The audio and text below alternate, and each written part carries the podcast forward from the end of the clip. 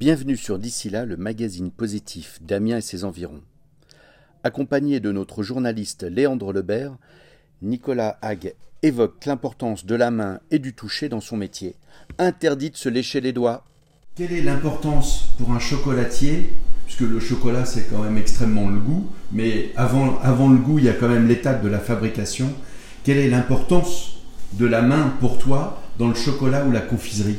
Alors euh, l'importance c'est le toucher, c'est le toucher. Après ce qui vient avec les années d'expérience c'est la dextérité.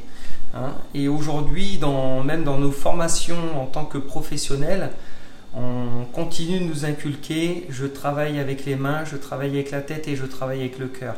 Ça veut dire qu'on doit mettre tous nos sens en éveil pour justement et inciter toutes nos sensibilités par les doigts, par le regard, par le goût, mais essentiellement Déjà, à la base, c'est les doigts, c'est la main. Hmm.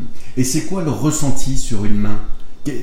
Comment tu sais, euh, comment tu perçois? Alors, alors, il y a différentes perceptions hein, qui peuvent être, euh, euh, comme tout à l'heure, bah, les guimauves, la douceur de, du mélange fécule-sucre et la douceur de cette guimauve, l'onctuosité aussi de la guimauve.